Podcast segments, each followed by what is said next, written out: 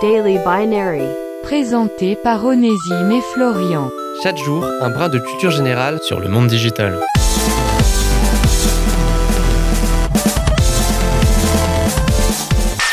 L'être humain adore se distinguer de ses semblables, c'est bien connu. C'est d'ailleurs pour ça qu'on a mis en place tout un ensemble de prix et de cérémonies diverses. Ainsi, on va avoir pour le cinéma les Oscars, pour la télévision les Emmy Awards, et pour Internet, le Internet Hall of Fame, ou en bon français, le temple de la renommée d'Internet. Alors, le Hall of Fame, qu'est-ce que donc que ça?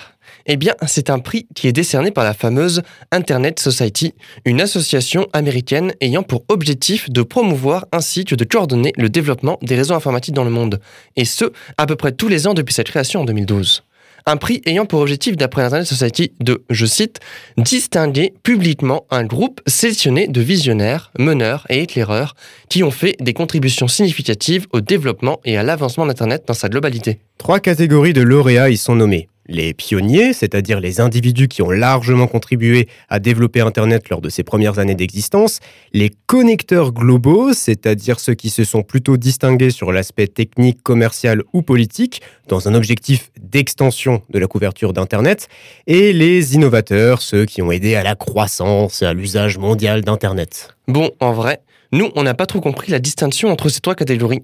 Eux non plus d'ailleurs vu qu'en 2017, la catégorie pionnier avait été supprimée, puis deux ans plus tard, l'existence même de cette catégorie. Enfin bon. En tout cas, il y a tout de même un petit paquet de personnes qui ont été citées comme Aaron Swartz, le célèbre activiste américain, qui a une histoire vraiment passionnante sur laquelle on vous incite à vous documenter, Radia Perlman, appelée parfois la mère d'Internet, ou Al Gore, oui, l'ancien vice-président des États-Unis.